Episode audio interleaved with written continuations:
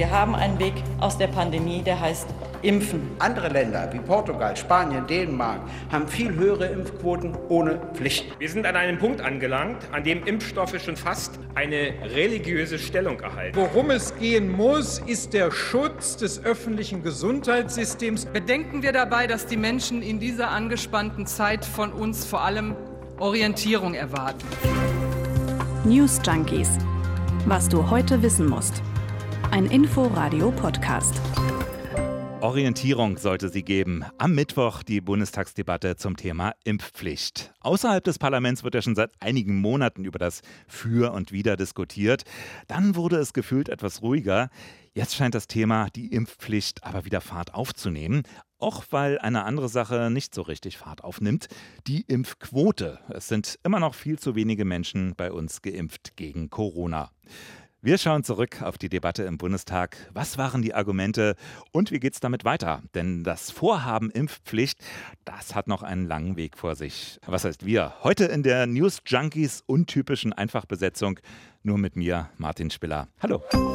Ihr merkt es, der Krankenstand, der ist auch bei uns nicht ganz ohne. In den vergangenen beiden Tagen mussten die News Junkies ganz ausfallen, wofür wir uns nochmal entschuldigen.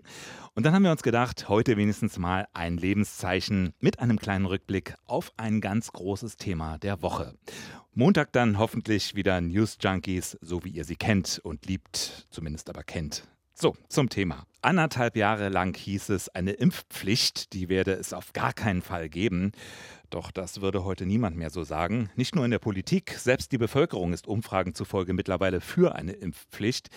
Aktuellste Zahl kommt vom ZDF Politbarometer. 62 Prozent der Befragten sind dafür, nur 36 Prozent sind dagegen. Eine Corona-Impfung nicht mehr freiwillig, das würde aber auch bedeuten, zwar keinen gewaltsamen Zwang oder so, aber eben immerhin Sanktionen, Bußgelder für Leute, die das ablehnen. Und äh, weil das ein schwieriges Thema ist, hatte Olaf Scholz schon bevor er Bundeskanzler war angekündigt, diese Entscheidung, die müsse im Parlament fallen, aus dem Bundestag, und zwar auch frei von Fraktionszwängen. Die Abgeordneten dann also mehr denn je ihrem Gewissen verpflichtet. Dieses Vorgehen ist doch kein Wunder, denn selbst innerhalb der Bundesregierung gehen die Meinungen auseinander. Namentlich Teile der FDP, die bleiben weiter dabei. Es darf keine Impfpflicht geben. Im Gegenteil, einige Abgeordnete wollen ja lieber schon über Öffnungsperspektiven reden. Ein Grund mehr, sich mal ausführlicher mit dem Parlament, mit der Bundestagsdebatte vom Mittwoch zu beschäftigen. Vier Stunden lang ging die. Das sollte erstmal eine Orientierungsdebatte sein. Orientierung für die Abgeordneten, die dann am Ende entscheiden sollen. Und der Begriff macht auch klar, das ist der erste Schritt. Hier werden erst noch die Argumente abgewogen, Positionen abgeklopft. Deshalb wünsche ich mir eine faire, respektvolle und konstruktive Debatte, sprach Bundestagspräsidentin Bärbel Baas zur Eröffnung. Und zum Teil wurde diese Hoffnung sogar erfüllt.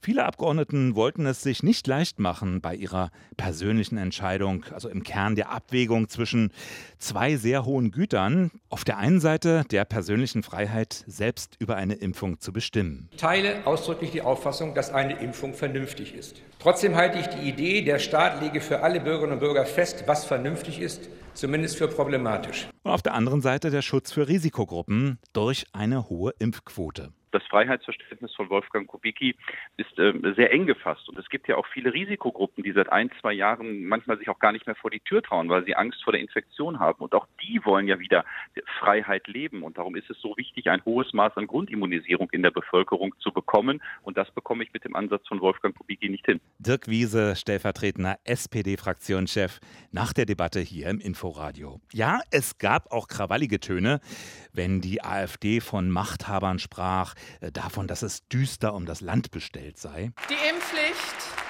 ist ein autoritärer Amoklauf gegen die Grundfesten unserer demokratischen und rechtsstaatlichen Grundordnung. So Alice Weidel. Jenseits davon gab es aber viele konstruktive und zum Teil auch persönliche Momente, etwa als der linken Abgeordnete Matthias Birkwald mit seinem gelben Impfbuch wedelte. Ich habe also eine individuelle Risikoabwägung vorgenommen und mich im Anschluss für die Impfung entschieden. Ich halte diese freie Entscheidung für den richtigen Weg für alle erwachsenen Menschen in der Bundesrepublik Deutschland. Und damit sind wir dann doch mittendrin beim ernsthaften Austausch von Argumenten. Eines ist eben immer wieder die nach der juristischen Zulässigkeit. Ist eine Impfpflicht verhältnismäßig, wenn die derzeitige Variante, also Omikron, zum Beispiel gar nicht zu so schweren Erkrankungen führt? RKI-Chef Wieler zum Beispiel hat am Freitag gerade gesagt, die Zahl der sehr schweren Fälle, die ist relativ gering. Und äh, laut Gesundheitsminister Lauterbach, auch am Freitag ist sie sogar unter Kontrolle, die Pandemie. Ist eine Impfpflicht also trotzdem verfassungsgemäß und unter welchen Voraussetzungen ist sie das? Justizminister Marco Buschmann von der FDP. Unsere Verfassung verlangt von uns, dass wir das Ziel klar benennen. Da reicht es nicht von einer Botschaft an die Geimpften oder Ungeimpften zu reden, dass die einen guten oder die anderen die schlechten Bürger seien sondern worum es gehen muss, ist der Schutz des öffentlichen Gesundheitssystems vor Überlastung. Darum muss es gehen. Marco Buschmann, der übrigens wie auch Gesundheitsminister Lauterbach während der Debatte nicht in der Regierungsbank saß, sondern in den Reihen seiner Fraktion Platz genommen hatte. Er wollte also zeigen, ich rede hier als Abgeordneter und nicht als Minister. Ja, und dann sind da die medizinischen Unwägbarkeiten. Niemand weiß zum Beispiel, wie lange der Booster hält, wann die nächste Mutation des Virus bei uns auftaucht, wie wirksam die Impfung dann überhaupt noch ist. Denn klar ist, für die derzeitige Omikron-Variante käme die Pflicht ja ohnehin viel zu spät. Und Dauerboostern sei auch keine Option, sagt Tino Sorge, der gesundheitspolitische Sprecher der CDU-CSU-Fraktion. Wir wissen, dass die Impfstoffe nach einer gewissen Zeit an Wirksamkeit verlieren. Und niemand, gerade bei den Bürgern, hat Lust, sich alle drei Monate oder alle vier Monate boostern lassen. Boostern ohne Ende kann nicht die Option sein. Ja, aber gesellschaftlich wäre eine Impfpflicht natürlich auch aus einem anderen Grund nicht ohne Risiko. Einige Redner warnen deshalb auch noch mal vor einer weiteren Radikalisierung der Bevölkerung. Dem allerdings hielt die Grünen-Abgeordnete Kirsten Kappert-Gonter entgegen. Ich gehe eher davon aus, dass eine klare und eindeutige staatliche Regel, die für alle gleichermaßen gilt, dabei hilft, eine gesellschaftliche Befriedung herbeizuführen. Und diese Chance sollten wir nutzen. Ja, und dann die Frage nach dem Impfregister. Ein Register also, das den Impfstatus der Bürger speichert und äh, so einen Überblick verschafft. Brauchen wir dringend, sagt Andrea Lindholz von der CSU. Fachleute aus dem medizinischen, aus dem ethischen und aus dem rechtlichen Bereich. Sie raten dringend dazu, für diese Krise, aber auch für künftige Pandemiekrisen ein solches Register einzurichten. Denn es wäre mehr als hilfreich, wenn eine zuverlässige und sichere Datengrundlage über den Impfstatus unserer Bevölkerung Auskunft gibt. Was ein bisschen dagegen spricht, sind nicht nur datenschutzrechtliche Bedenken, zum Beispiel auch bei Justizminister Buschmann, sondern auch der Faktor Zeit. Bundesgesundheitsminister Lauterbach sagt, so ein Impfregister, das lässt sich gar nicht so schnell einfach mal aufbauen. Das sieht Dirk Wiese auch so. Wer sozusagen das Impfregister zur Bedingung für eine Impfpflicht macht, der wird im kommenden Herbst und Winter wieder Beschränkungsmaßnahmen haben. Und darum ja, man kann über das Impfregister und die Einrichtung eines Impfregisters diskutieren. Das sollte man aber parallel laufen lassen. Die Impfpflicht letztendlich für den Herbst und Winter geht auch ohne ein Impfregister und das ist ja auch den Ansatz, den wir verfolgen. Dirk Wiese im Inforadio. Also es gibt noch viele Probleme. Ist die Frage, wie kann man die lösen? Diskutiert wird immer wieder über Altersgrenzen, über zeitliche Befristungen, also gewisse Entschärfung einer ganz pauschalen Pflicht. Und ähm, das scheint sich jetzt alles ein bisschen zu sammeln, zu clustern. Nicht erst bei der Debatte an diesem Mittwoch haben sich drei Gruppen herausgeschält, fraktionsübergreifende Gruppen von Abgeordneten, von denen dann auch entsprechende Anträge erwartet werden. Nummer eins, eine Impfpflicht für alle ab 18 Jahren, beruhend auf drei Impfungen aber ohne Register und begrenzt auf insgesamt zwei oder drei Jahre. Außerdem soll es ein Bußgeld geben. Vorteil, das Problem des Dauerboosterns, das hatten wir erwähnt, das wird schon mal relativiert. Und der Effekt, der dürfte bei dieser Variante am größten sein. Klar, es wären auch am meisten Menschen von der Pflicht dann betroffen. Kirsten Kappert-Gonter von den Grünen. Kinder wollen endlich wieder unbeschwert lernen und ihre Freundinnen treffen. Künstlerinnen warten darauf, wieder aufzutreten. Und die Menschen, die Tag und Nacht unsere Gesundheitsversorgung aufrechterhalten, wollen endlich mal wieder Pause machen. Variante Nummer zwei, das Gegenteil. Keine Impfpflicht mit Verweis auf das Grundrecht körperlicher Unversehrtheit.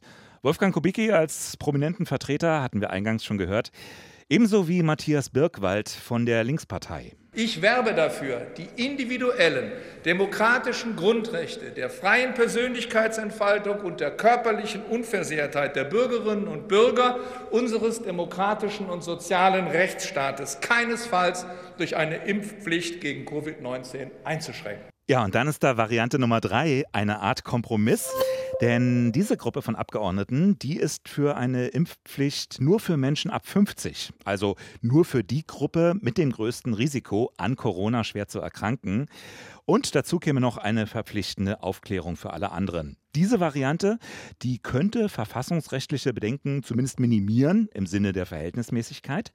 Und FDP-Justizminister Marco Buschmann, der kann sich das durchaus vorstellen. Ich traue mir heute da noch keine abschließende Meinung zu. Aber wir müssen diese milderen Alternativen nach bestem Wissen und Gewissen prüfen. Und darum möchte ich bitten in dieser Debatte. Auch Katrin Vogler von der Linkspartei, die könnte einen solchen Antrag unterstützen. Eine Impfpflicht, die ein Eingriff in die körperliche Selbstbestimmung ist, kann da immer nur Ultima Ratio sein, also eine letzte Möglichkeit, wenn anders der Schutz der Gesundheit und die Wiedererlangung der Freiheiten nicht erreicht werden können. Aber dann, und davon bin ich überzeugt, kann eine Impfpflicht nicht nur verfassungsgemäß, sondern unter Umständen sogar zwingend geboten sein. Also das ist wirklich ein Beispiel für das Abwägen der Argumente, um sich dann mit gleichgesinnten Abgeordneten zu sammeln, zu gemeinsamen Positionen zu kommen, im Sinne einer Orientierungsdebatte. Nur Günter Krings von der CDU, der vermisst Orientierung bei der Regierung. Die hätte doch lieber einen Gesetzesvorschlag liefern sollen. Festzuhalten ist jedenfalls, dass diese heutige Debatte ganz offensichtlich deshalb Orientierungsdebatte heißt, weil sich eine orientierungslose Bundesregierung hilfesuchend ans Parlament wendet. Kann man natürlich auch dagegenhalten. Lange wurde ja kritisiert, dass das Parlament gerade in Sachen Corona nicht genug eingebunden würde. Jetzt wird dem Bundestag die Entscheidung überlassen und dann ruft ausgerechnet die Opposition nach Vorgaben und Führung aus dem Kanzleramt. Wieder andere sagen von der Union weiß man eigentlich gerade am wenigsten, wofür sie steht. Das soll sich aber ändern. Die Union, CDU und CSU, die wollen jetzt einen eigenen Entwurf ausarbeiten wollen sich also keinem dieser drei oben vorgestellten Anträge anschließen. Welcher von diesen Anträgen, um die sich da jetzt sozusagen die Abgeordneten gruppieren, welcher da am meisten an Zustimmung gewinnt, das ist überhaupt noch nicht absehbar. Nur der gegen eine Impfpflicht, der wird es nicht sein behauptet SPD-Vizefraktionschef Dirk Wiese. Wenn ich so einen Strich drunter ziehe, dann war eine, vielleicht ein Großteil der Kollegen, kann man sagen, die unserem Vorschlag auch zugestimmt hat. Aber man muss natürlich auch sagen, auch der Vorschlag des Kollegen Ullmann einer Impfpflicht ab 50 sieht ja die Einführung einer Impfpflicht vor. Von daher sehe ich schon mit abweichenden Positionen eine Mehrheit für eine Impfpflicht im Deutschen Bundestag. Wenn es im Bundestag eine Debatte frei von Fraktionszwängen gibt, wenn nur das Gewissen zählt, was es ja eigentlich immer tut, dann erwarten einige nicht weniger als eine Sternstunde des Parlamentarismus statt der sonst üblichen Mechanismen. War das am Mittwoch jetzt diese Sternstunde? Darüber gehen die Meinungen auseinander. Die Frankfurter Allgemeine zum Beispiel sah eher eine Sternstunde des Parteienzanks. Wobei selbst das zeigt ja dann eines, dass es eben keine Corona-Diktatur gibt, sondern dass die verschiedenen Positionen offen ausgetauscht werden können. Und ähm, dabei gab es aber immer wieder auch nachdenkliche, selbstkritische Töne. Viele Abgeordnete haben offengelegt, was ihre Bedenken sind, was sie während der Pandemie besonders bewegt. Und einige haben auch ganz transparent versucht darzustellen, darzulegen, woher diese Kehrtwende kommt. Das ist ja eine ganz zentrale Frage. Da geht es ja auch um das Vertrauen in der Bevölkerung das, was immer ausgeschlossen worden war. Ausgerechnet das soll jetzt kommen? Wenn ich vor zwölf oder 24 Monaten hier gestanden hätte, dann hätte ich gegen eine allgemeine Impfpflicht gesprochen. Ricarda Lang, demnächst Grünen-Vorsitzende. Bis zu einem Gesetz dürfte es noch ein ziemlicher Weg sein. Die Entwürfe, die sollen jetzt erstmal konkreter ausgestaltet und formuliert werden.